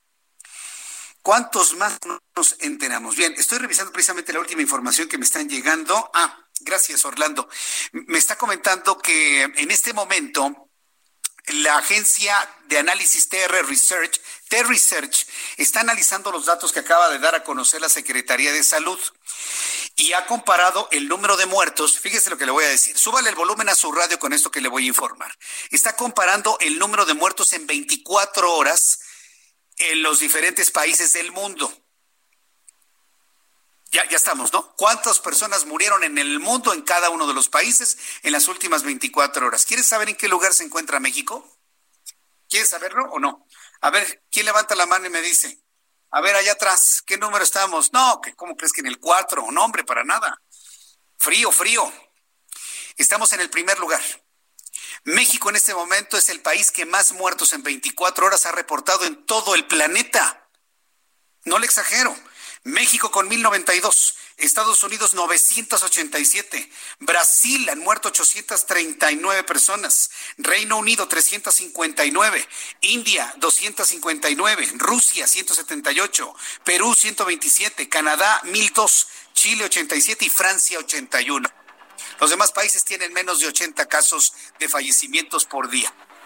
¿Cómo la ve? México está en el top uno en el primer lugar de personas fallecidas en 24 horas en este momento. Y nuestro presidente de gira, dándose baños de pueblo e insistiendo en que no pasa nada. Qué vergüenza internacional. Vergüenza. Vamos a ir a los mensajes y regreso enseguida. Le invito para que me envíe un mensaje a mi cuenta de Twitter, arroba Jesús Martín y a través de YouTube, Jesús Martín MX. Escuchas a Jesús Martín Mendoza con las noticias de la tarde por Heraldo Radio, una estación de Heraldo Media Group. Heraldo Radio.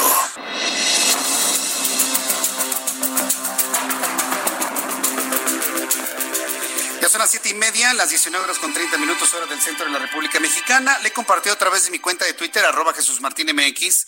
Le invito para que entre a mi cuenta de Twitter, arroba Jesús Martín MX, el siguiente mensaje. Hoy se sumaron 1.092 muertos, con lo que México reporta 11.729 fallecimientos por COVID-19. ¿De qué se ríe López Gatel? Hashtag López Gatel.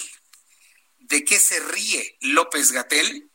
Yo le invito para que me conteste esto y bueno, pues lo, lo, lo, lo llevemos a una tendencia, porque no es posible ver a un secretario, un subsecretario que esté muerto de la risa en medio de la pandemia.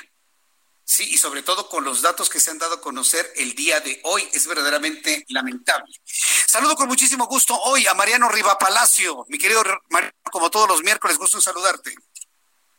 ¿Qué tal Jesús? ¿Cómo estás? Muy buenas tardes amigos del Heraldo Radio. Mira, pues en este espacio Jesús hemos hablado de diferentes grupos vulnerables que están sufriendo un impacto mayor, mayoritariamente negativo con esta pandemia por el coronavirus.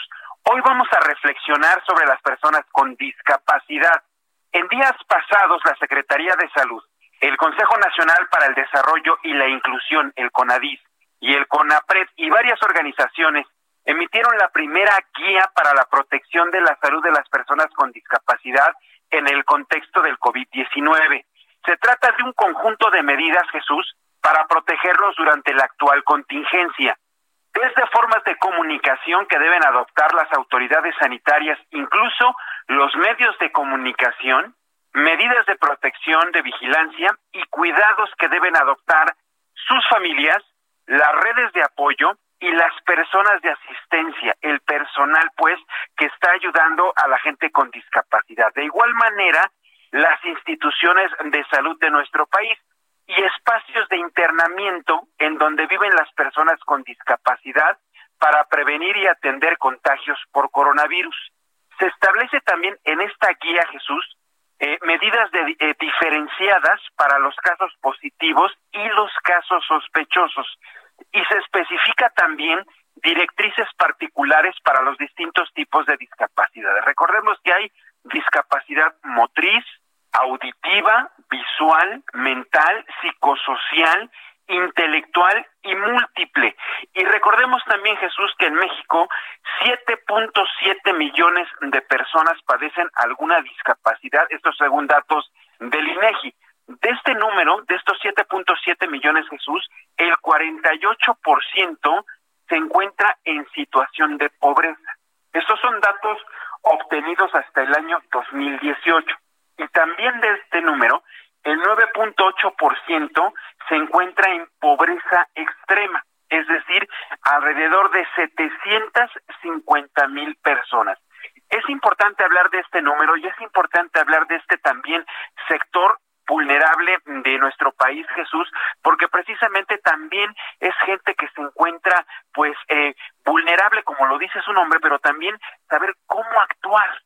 Y esta guía que se está presentando y que presentó la Secretaría de Salud junto con el CONAPRED y el CONADIS, y además de que participaron varias organizaciones, habla de cómo se tiene que hacer un cambio también en el paradigma desde el lenguaje, desde la atención, desde la detección en casos probables, cuando estos sean positivos, incluso sospechosos, y de qué manera, esto es más importante todavía, las instituciones de salud Jesús tienen que hacer frente a los casos por coronavirus del sector vulnerable por discapacidad de nuestro país a partir de ahora. Es increíble, tú lo has comentado en tu espacio, lo hemos reflexionado aquí cada vez que me cedes el micrófono, de cómo se está haciendo un cambio en la manera de actuar en los distintos factores y sectores de la sociedad, incluidos los más vulnerables, como lo es ahora en este caso que quiero compartirlo contigo, Jesús, y agradezco mucho tu espacio, el sector de la gente con discapacidad. Interesante de qué manera se está haciendo un cambio de paradigma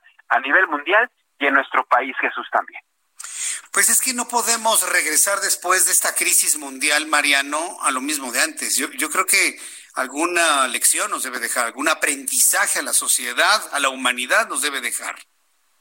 Sí, definitivamente. Y mira qué interesante hablar también de cómo se está atendiendo a raíz del, del, coronavirus a estos sectores vulnerables de nuestro país, pero en el caso específicamente de las personas con discapacidad, que son prácticamente 8 millones de personas en nuestro país, por lo menos registradas que tiene datos del INEGI, cómo también abarca la gente que está a su alrededor, porque tú bien lo sabes, como en otras ocasiones lo hemos dicho, una persona, por ejemplo, con cáncer, con diabetes, con enfermedad renal, no solo estamos hablando que afecta al paciente, afecta a su entorno, a su familia, a la gente que lo cuida. En el caso de una persona con discapacidad, que también sería interesante eh, investigar, Jesús Martín, sería una pregunta quizá, ahorita que comentabas algo de Hugo López Gatel, hacer una referencia también con las autoridades sanitarias, saber, por ejemplo, de este sector, cuántas personas con discapacidad se han contagiado en nuestro país de este número tan amplio, desgraciadamente que ya tenemos de conocimiento, incluso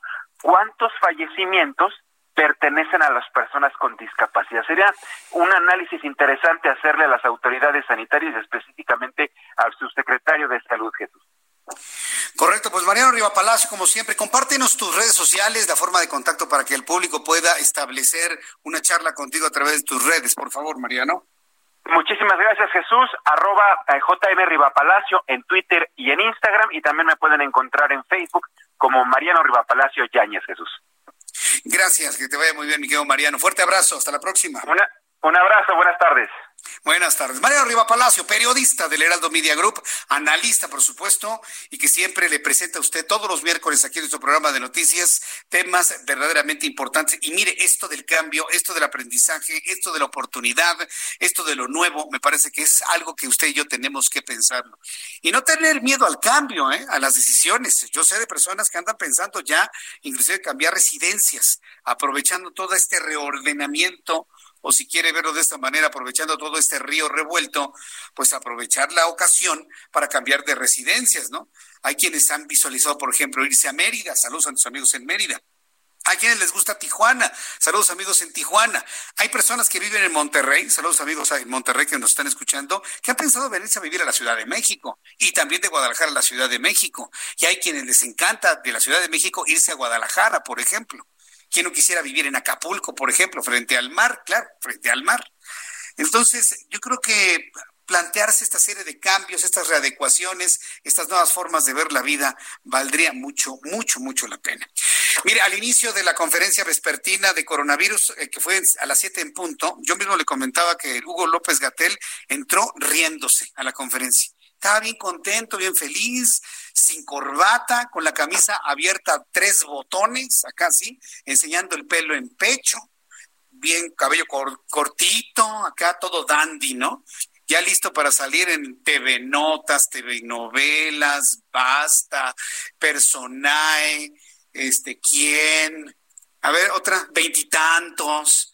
Sí, sí, sí, sí, No, no, no, ya, ya listo, ¿eh? Para el estrellato el hombre. Y bien contento.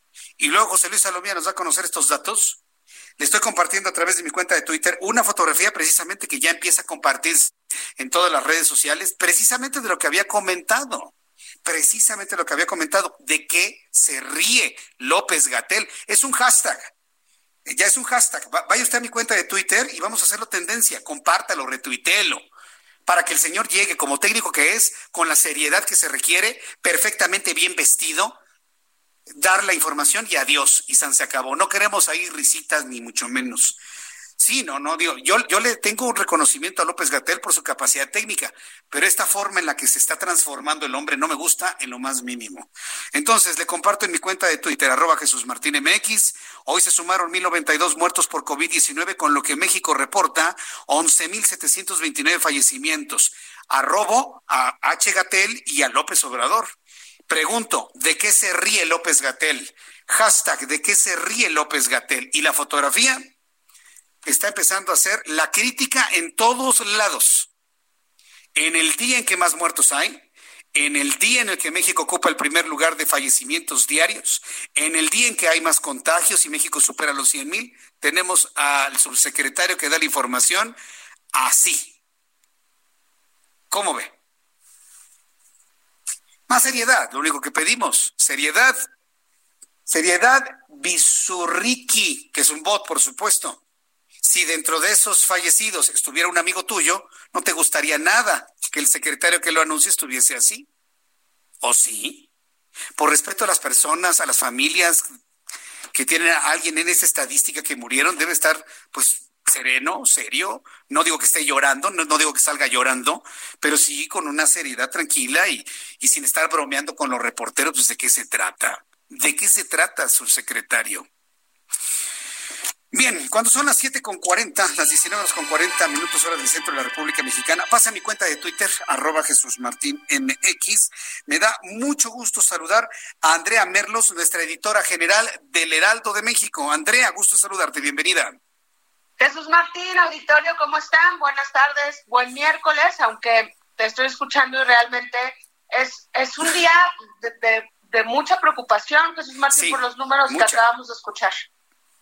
Es un día de mucha preocupación, pero de verdad, mira, yo creo que han dado tantos números en la Secretaría de Salud que dar un mil más o un mil menos ya no, ya no les mueve. Yo vi a López Gatel muy, muy tranquilo, hasta muy bromeando con los reporteros presentes ahí, imagínate, Andrea.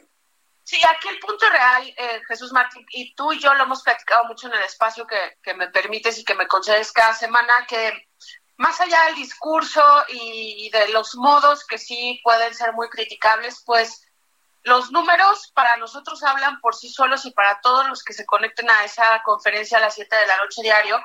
Y pues hoy hay dos noticias que sí o sí son graves. Una, rebasamos el número de 100.000 contagios, que ya es un número bastante delicado, bastante asombroso incluso. Y por otro lado, pues rebasamos los mil casos de fallecidos. Y por más que, el subsecretario de Salud nos diga que son muertes este, de otros días, este, dice que hay una del 25 de abril, que me asusta nada más de pensar que el sistema de salud tarde más de un, este, tarde casi tres semanas en reportar que una persona que falleció tenía COVID, ¿no? Se te habla de una estructura este, que no tiene ningún tipo de solidez ante lo que estamos viviendo. Pero más allá de eso, el, el número está y el número está en el tercer día de la nueva normalidad que impuso el gobierno federal. Y que nosotros hemos visto tanto en la Ciudad de México como en varios estados que se volvió a incrementar lo natural que es el tráfico, pero las escenas en el metro es que está lleno, las escenas en el metrobús. Hoy tuvimos este, manifestantes de eh, informales eh, que piden reabrir todas las estaciones de los metros para que ellos puedan regresar a vender a, sus puestos informales, pero eh, también tenemos un, un tema en la calle en el que todo el mundo ya quiere abrir y está urgido de abrir porque entendemos y lo hemos platicado que el tema económico es muy importante y que la gente necesita comer y necesita tener un ingreso y sin embargo los números, Jesús Martín, siguen para arriba, para arriba y para arriba.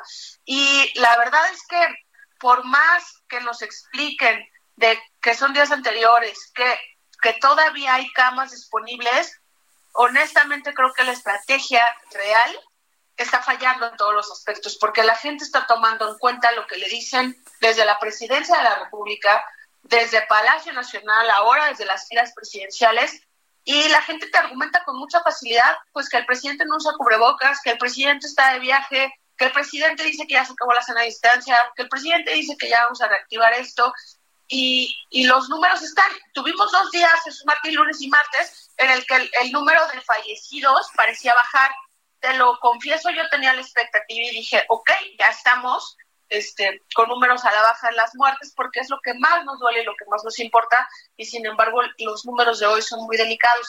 Y son delicados al nivel de Europa y de Estados Unidos, Jesús Martín, no es un tema solo de América Latina.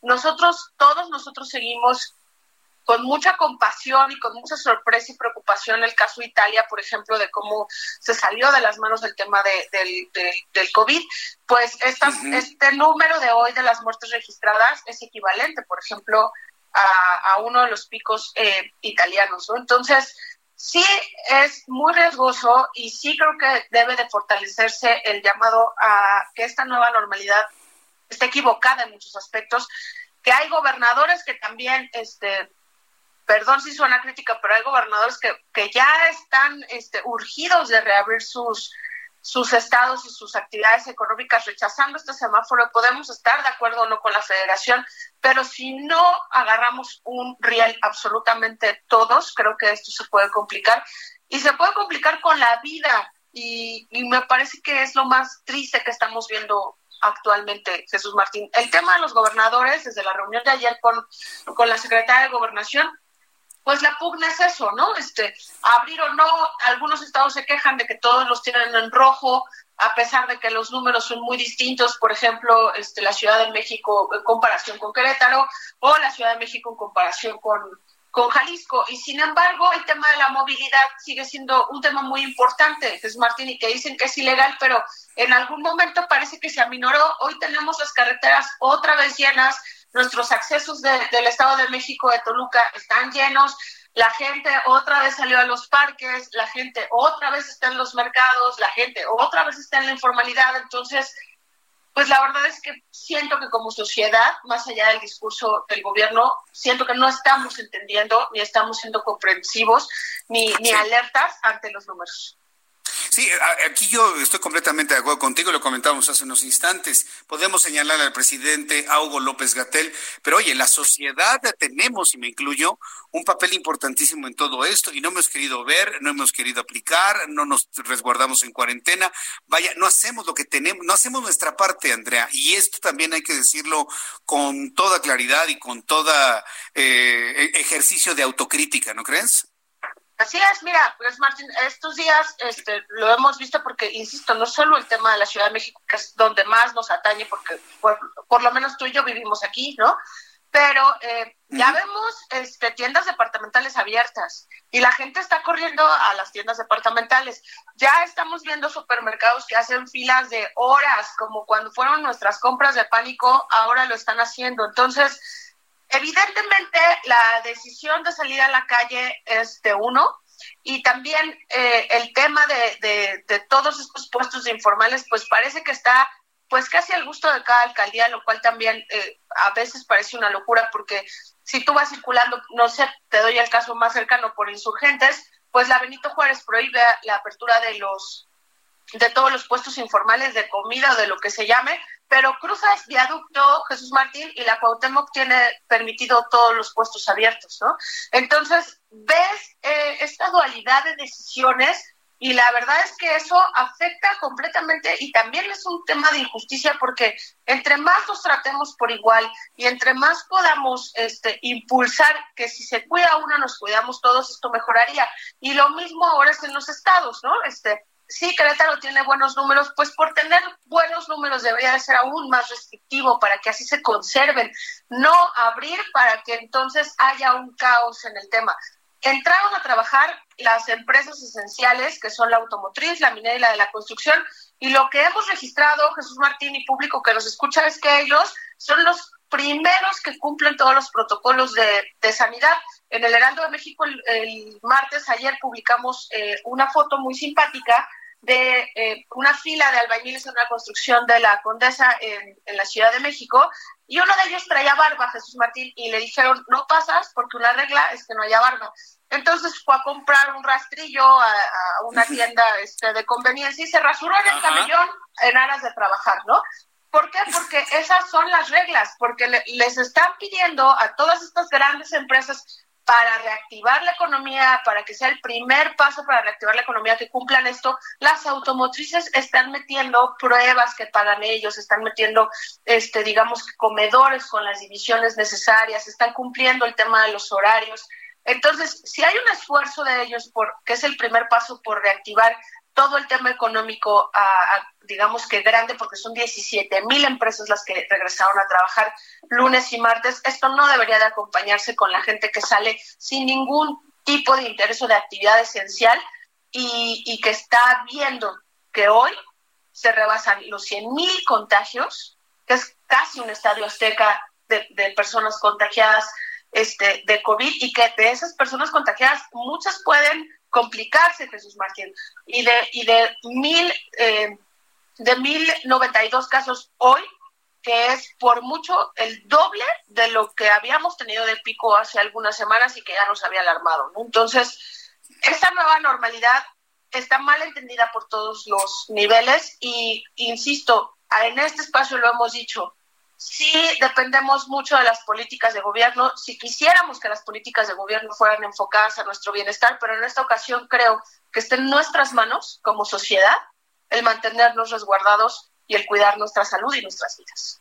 Definitivamente. Y ahora que mencionas que es el doble, los 1092 muertos del día de hoy, el 26 de mayo tuvimos 501 muertos en un día. El 26 de mayo, pues apenas hace la semana pasada, semana y media. Ni siquiera dos semanas, Andrea. Ha, crecido con una velocidad verdaderamente inusitada y vamos a estar al pendiente de reacciones tanto de los especialistas de la Secretaría de Salud como del propio presidente, a ver qué comentan mañana, que hoy ya reconocía que podía dar marcha atrás, ¿eh? que podrían rectificar, dijo. el presidente, ¿eh? Lo dijo hoy.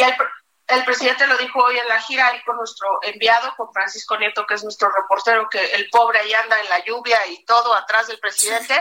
Y, bueno, sí, ese, ese fue el reporte que el presidente dijo que, que, si hay que dar marcha atrás, van a dar marcha atrás. Eh, y también hizo un claro llamado a que se queden en casa, lo hizo desde Campeche, pero este, pues, híjole, es que sí, sí los discursos desde Palacio Nacional, incluyendo al subsecretario, van y vienen, van y vienen y le encuentran mil justificaciones y nos confunden y eso hace que la gente también de repente, yo creo que te pasa que a mí me pregunta mi familia, oye, pero la curva, ¿qué onda? Si es cierto esto, dicen tantas cosas. Y yo a todo el mundo le digo, no te, o sea, no te confundas en nada, solo guíate por el número de contagios y de muertos, porque ah, si aplicamos la lógica, pues no hay ninguna curva que se esté aplanando, Jesús Martín, en ningún lado de por este supuesto. Andrea Merlos, muchas gracias por tu comentario, por tu análisis. Nos escuchamos la próxima semana. Gracias, Andrea. Te envío un abrazo. Gracias a ti, Jesús Martín. Saludos a todos. Saludos. Andrea Merlos, editora general del Heraldo de México, analista de los acontecimientos de todos los días, Andrea Merlos. Y bueno, pues ahí está la realidad.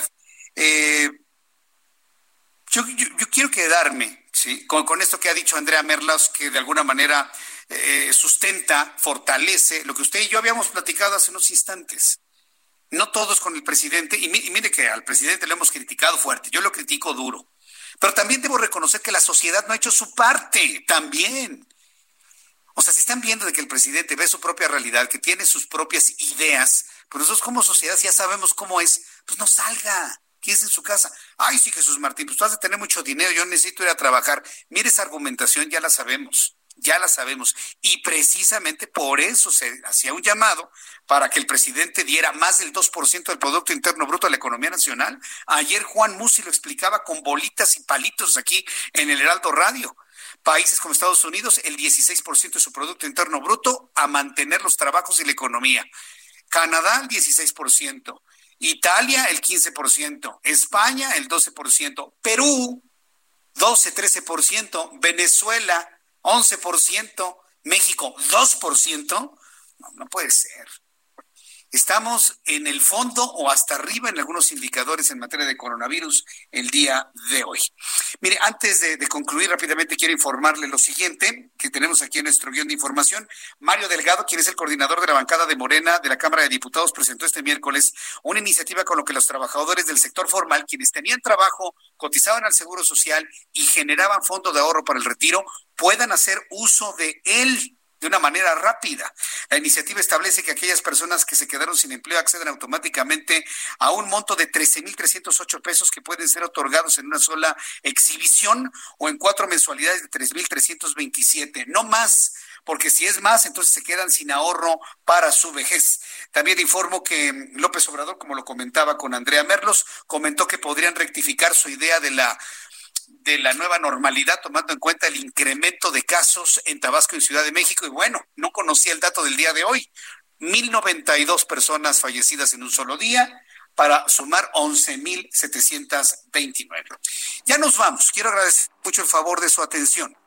Quiero tomar estos últimos segundos de nuestro programa para decirle que toda esta situación nos puede enojar, nos puede asustar, nos puede generar dudas yo le quiero decir a usted que también en el seno de su familia, cuando tenga oportunidad, eleve una oración. Es importante también el podernos apoyar desde ese punto de vista.